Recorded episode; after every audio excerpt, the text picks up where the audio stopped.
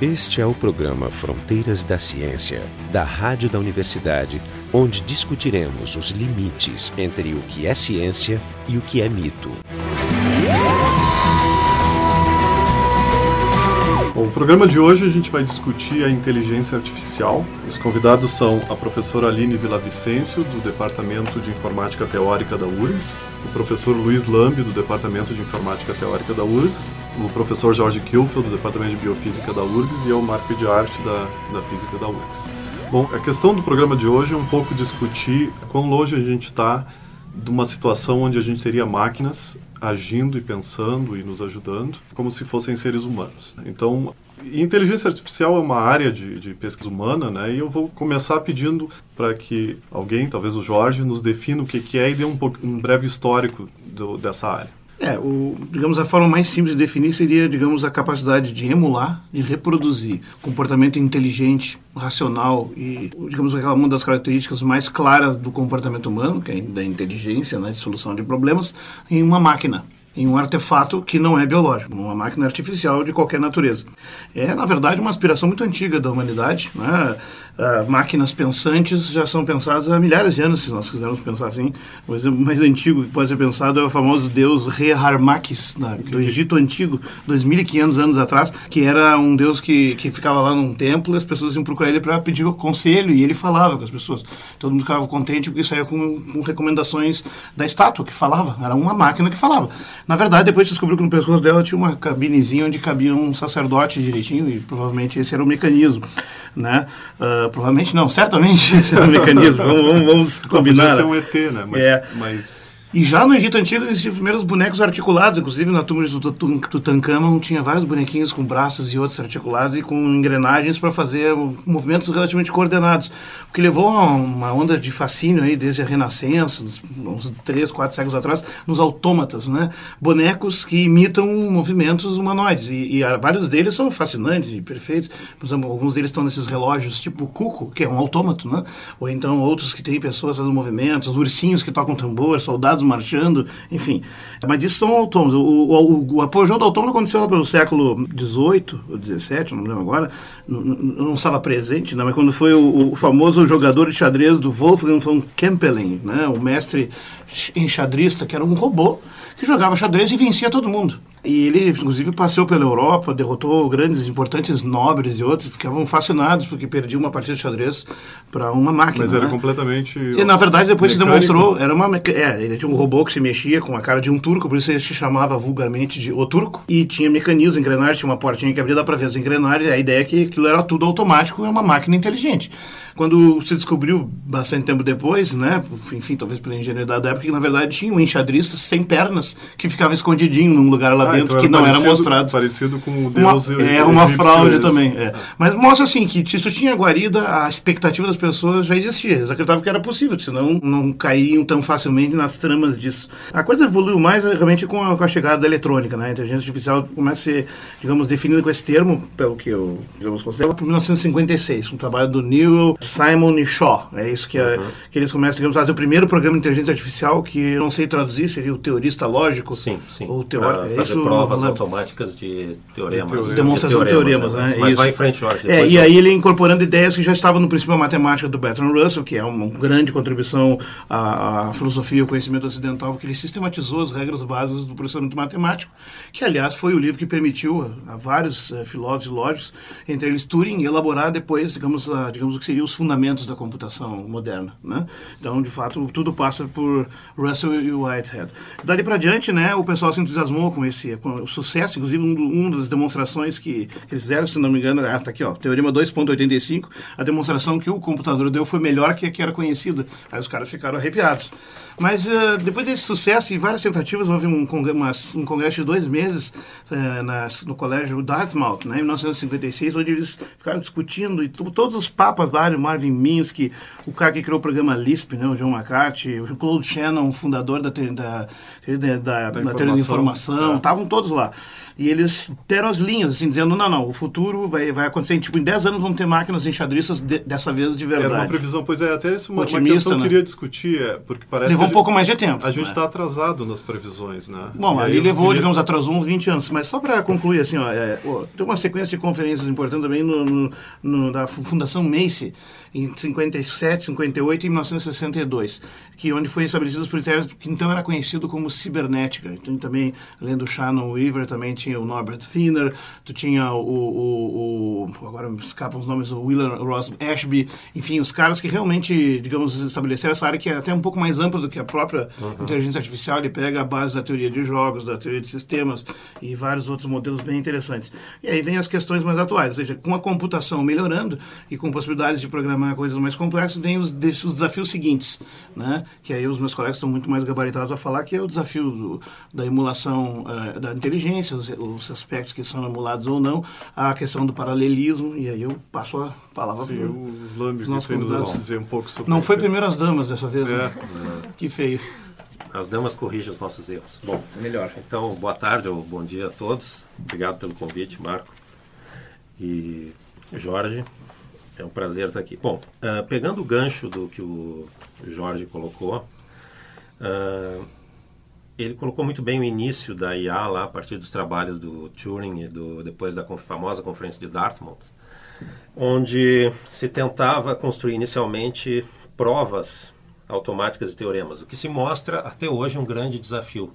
Existe um número muito pequeno de provadores automáticos de teoremas que se descobriu que é, são tipos de programas de software extremamente difíceis de construir. Até hoje estão meio trancados. Né? Exato. Não, não por... existe um universal. Não um existe um universal, universal, até porque existem resultados em lógica, né, que até hoje são, são, são muito estudados, né, os famosos teoremas do Gödel e muitos outros sobre decidibilidade, ou seja, se sistemas lógicos podem ou não ser computados. Eles não são consistentes. É, não, ou não são consistentes ou não são decidíveis, grande parte dos sistemas lógicos. Ou seja, a gente não consegue construir algoritmos e, por consequência, programas que venham a provar, inclusive aqueles resultados né, do, a partir do, do Russell, no, no, famoso princípio matemática, aquele volume que tu citaste, 3 mil páginas, que tentou formalizar o raciocínio matemático através de lógica, né, através de sistemas lógicos. Tudo isso iniciou na década de 50, como se colocasse, e foi teve uma grande evolução ao longo do tempo. Existia uma escola em inteligência artificial derivada dessa, que era a escola simbólica, né? que acreditava que o raciocínio uh, pode ser representado através de sistemas formais, de lógicas. Né? Existem outras, ou uma outra escola prominente também A, que é a escola conexionista, né? que se percebe que o cérebro tem construções neurais e se tenta construir abstrações de redes neurais, de neurônios em computadores.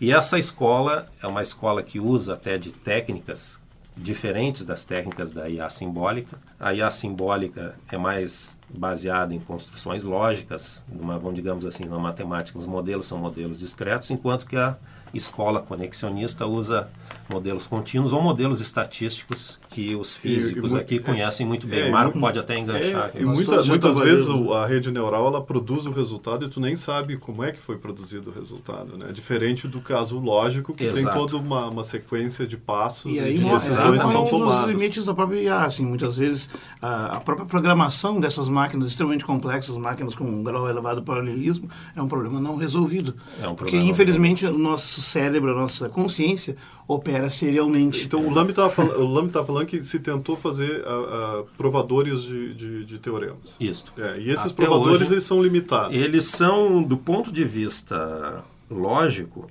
eles são, uh, pelos lógicos, os lógicos os veem como grandes ferramentas. Existem provadores para diversos tipos de lógica. Não vem o caso a gente entrar nos tipos de lógica aqui, porque se tornaria muito técnico. É, e o nosso, nosso ouvinte certamente Exato. não pegaria. Mas lógicas, para o ouvinte, eh, os lógicos estudam formas na qual o raciocínio humano funciona e também como se raciocina em outros domínios da ciência. Que tipo de lógica é necessário para se estudar física, por exemplo, para explicar os fenômenos físicos, que tipo de lógica é necessária para explicar os fenômenos da economia, né? os jogos econômicos, que tipos de lógicas ou que lógicas são usadas por matemáticos para provar os teoremas em matemática. Bom, aqui eu vou ter que fazer um alerta antirrelativista para não claro. sugerir que essas lojas têm um, aplicações diferentes e, é, digamos, status diferentes. Sim. Porque, de certo modo, assim, não existe uma única lógica não. daqueles princípios básicos da, da, da não contradição, do princípio de ser excluído Exato. e da identidade mas, assim, essas outras lógicas, elas não servem para dizer que esse, essa não é a única ou a melhor lógica possível. Porque Sim.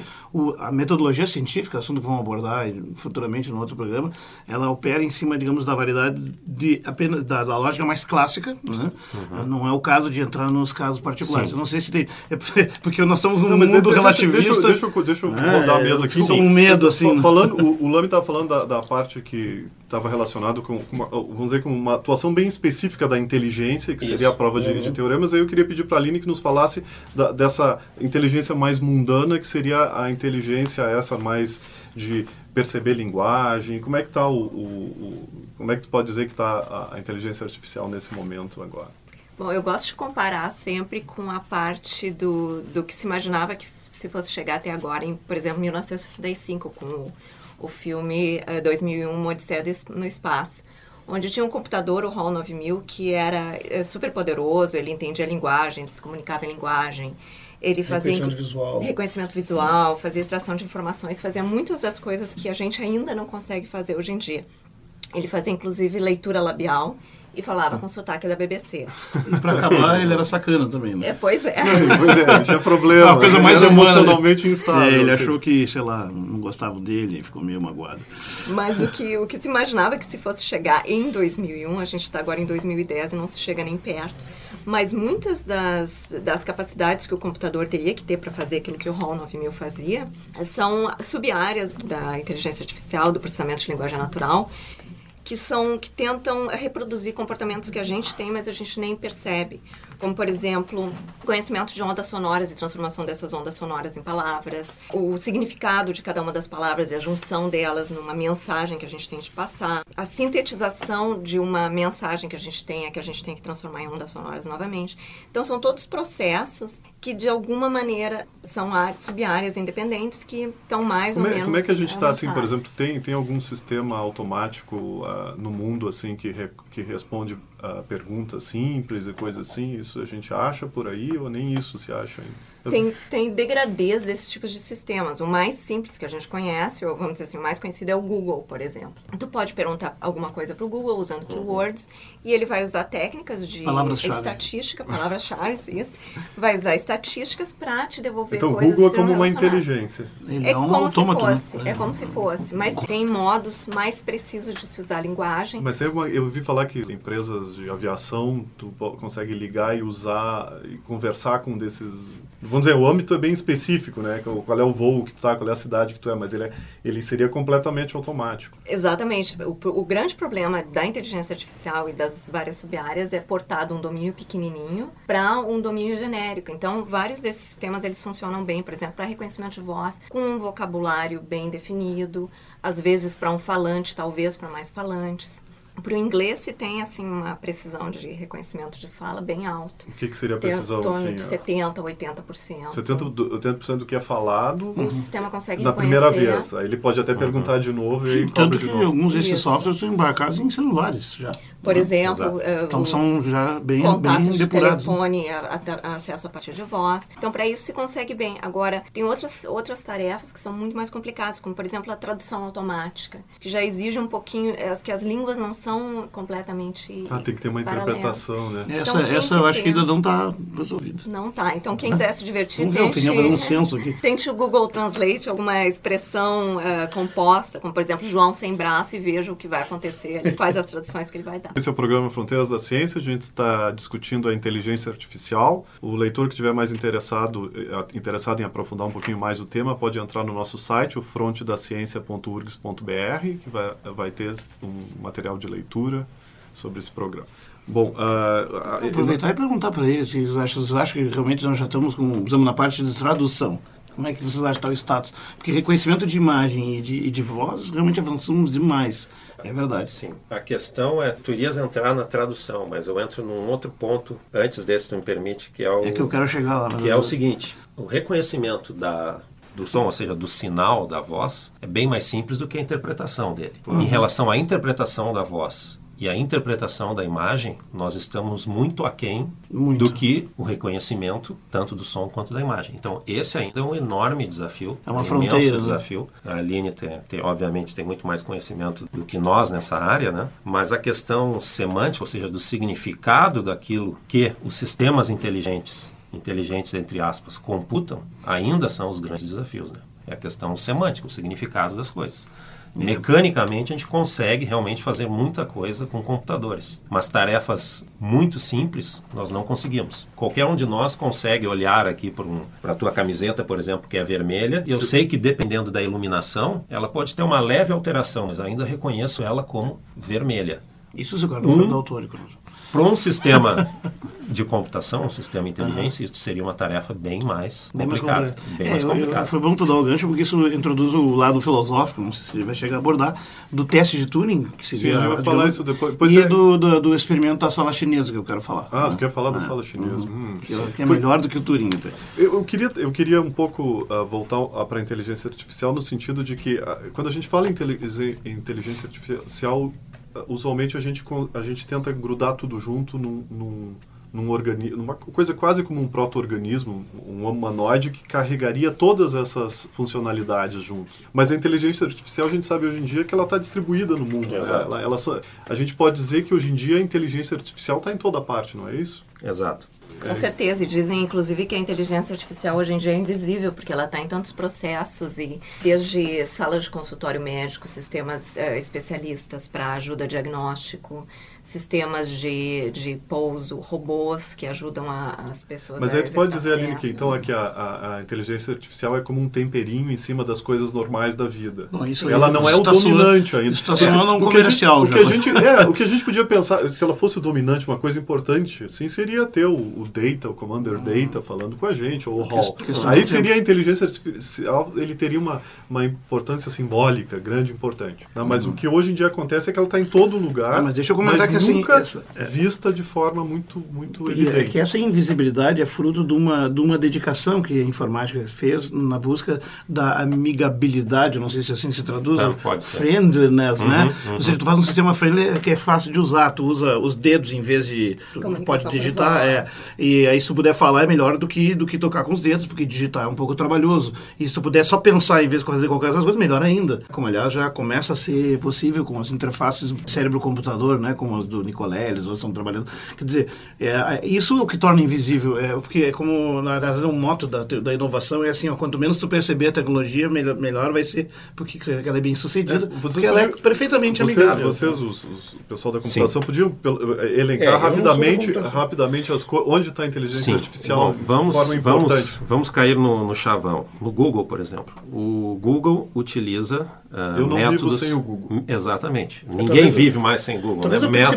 Dá para dizer que é o principal dispositivo de IA no momento? Eu, eu diria que é o mais popular. Mais conhecido, eu, mais vou, eu não vou entrar em termos técnicos, mas o Google usa extensivamente duas áreas de computação, no mínimo duas, que é a data mining, né? Uhum. que é a procura de dados, mineração, de dados. mineração de dados, uhum. e uma que tem que está desde a raiz da inteligência artificial, desde o primeiro paper do, do, Turing lá sobre inteligência de máquina, que é o aprendizado de máquina. Então, o Google ele extensivamente investe nisso porque uma consulta Google ela tem que estar moldada ao interesse dos usuários. Mas isso acontece até o usuário isso individual acontece, ou usuário médio? Isso acontece para o usuário médio e se você pensar em outra aplicação, né, por exemplo, a, a Amazon, você define um, um, perfil quando você se torna um consumidor da Ele sabe o que Amazon, tu gosta, é verdade. Da Amazon. E eu, ele sabe aquilo que tu gosta é. de acordo com o teu perfil. E, e recomenda... Fez, eu, foi um amigo meu, Patrick Tufts, que fez esse algoritmo. Pô, é. E ele recomenda, é. né, o, o sistema lá do Patrick, né, usando técnicas de recomendação, técnicas de aprendizado é de máquina uh, com dependendo do usuário e dependendo do teu perfil de busca, ele te dá sugestões. Ele te dá sugestões. Tem a questão do cartão de crédito também, não é uma coisa assim? Não, o, eu sou usuário há nove anos do, do, do, do Amazon. É impressionante como ele sabe de mim.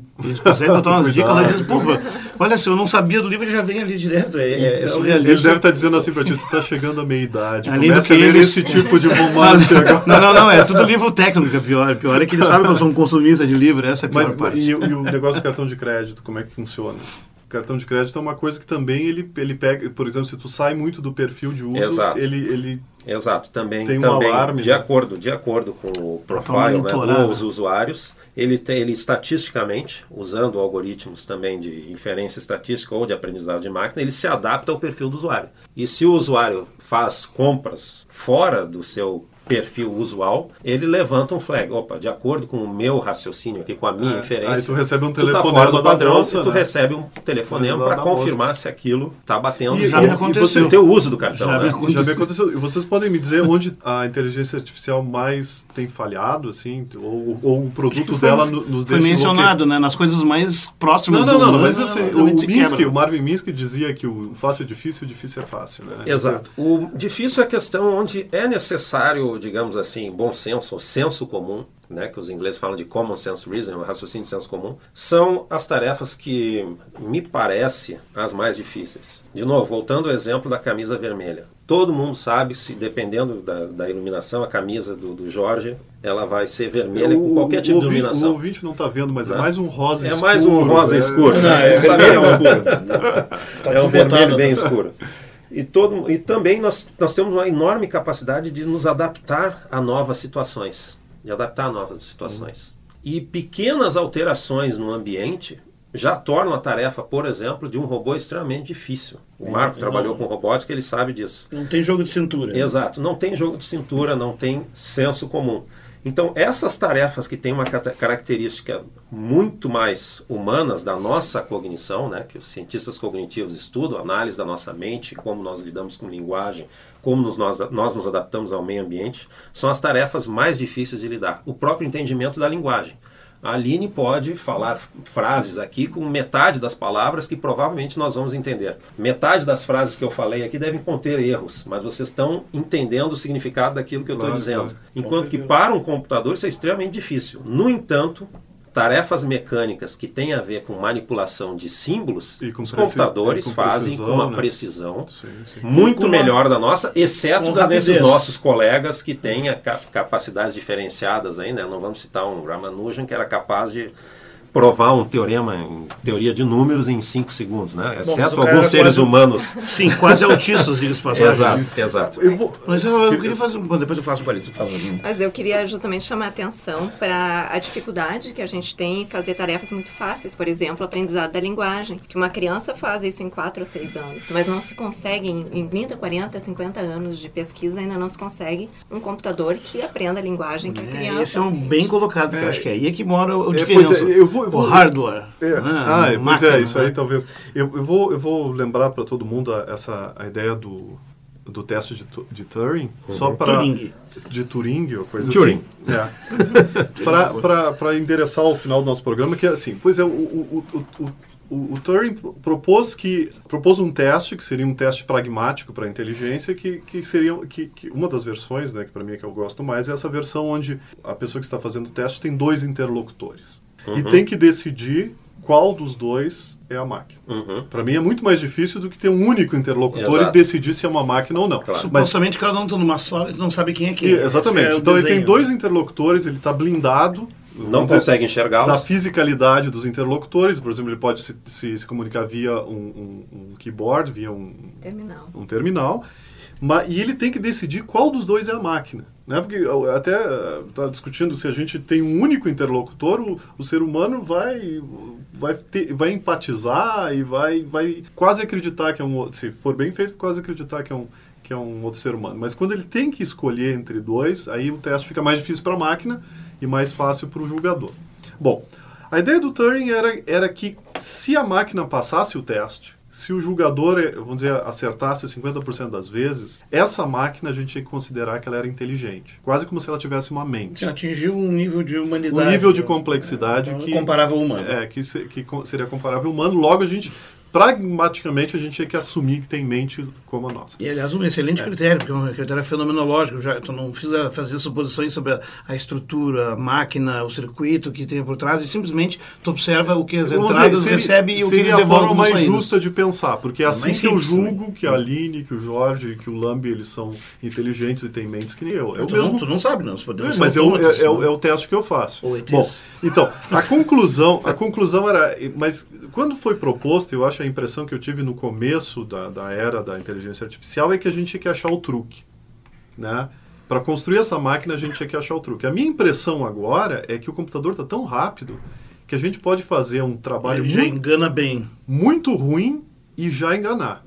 Né? É, Muito ruim do que eu quero dizer é o seguinte: o algoritmo que está por trás daquela coisa que está produzindo o comportamento pode ser, pode ser muito básico, mas como a Pode. gente tem uma capacidade muito grande de, de computação, a gente pode passar por cima e Tu conseguir. compensa com a velocidade Isso. que Que seria não o tem caso do, do, jogo, do jogo de xadrez, Isso, né? que Seria derrotou o- o Kasparov. Isso. Uhum. Tu O jogo pode... xadrez é um monte de regras limitadas, é muito mais fácil que a língua a linguagem Sim, sim, natural. mas hoje em dia tu pode fazer por bruta força. Eu vou, eu vou só parar um pouquinho para dizer Tá. que esse é o programa Fronteiras da Ciência. A gente está discutindo a inteligência artificial e o, o nosso site é o frontedaciencia.urgs.br. Então, depois que eu lancei a bola, eu quero que vocês continuem. Então, a minha questão é: vamos chegar, passar a- o teste de Turing. Se a gente passar o teste de Turing, isso vai ser de uma forma trivial, ou seja, bruta força, ou a gente vai produzir um tipo de mente?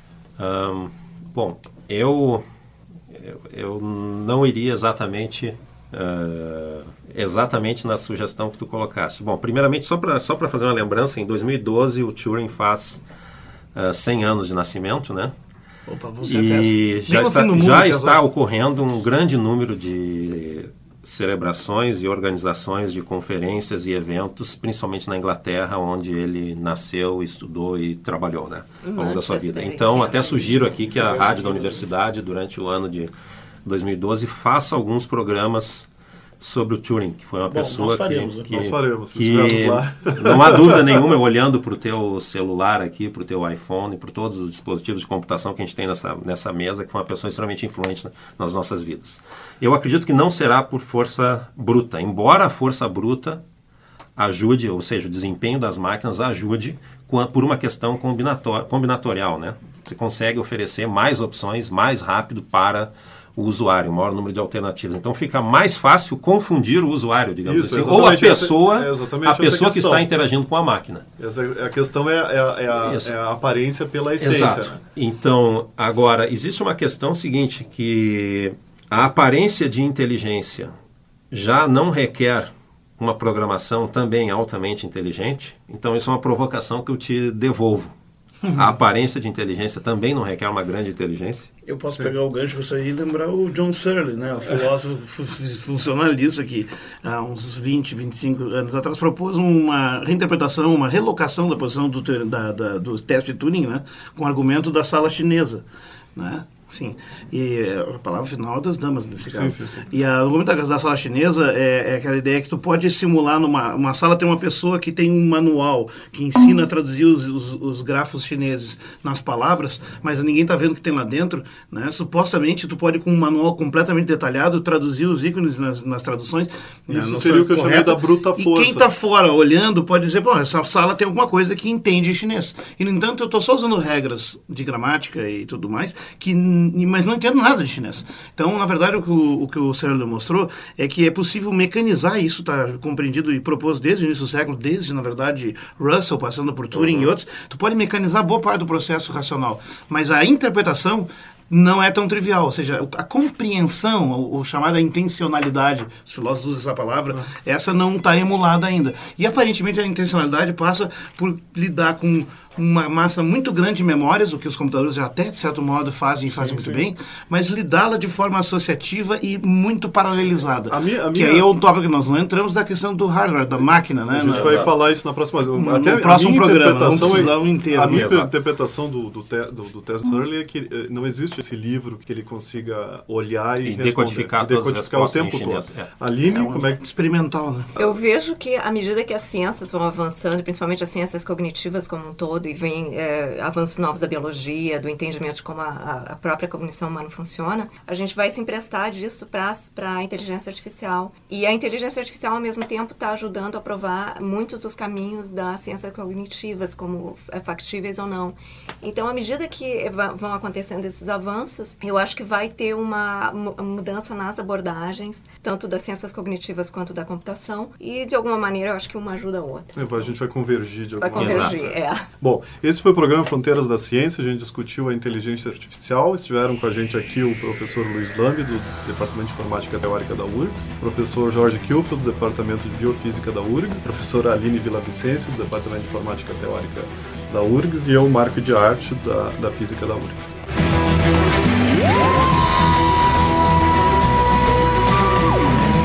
O programa Fronteiras da Ciência é um projeto do Instituto de Física da URGS. A rádio da universidade não é responsável por eventuais opiniões pessoais aqui expressas. Técnica de Gilson de Césaro e Kleber Mendes. Direção técnica de Francisco Guazelli.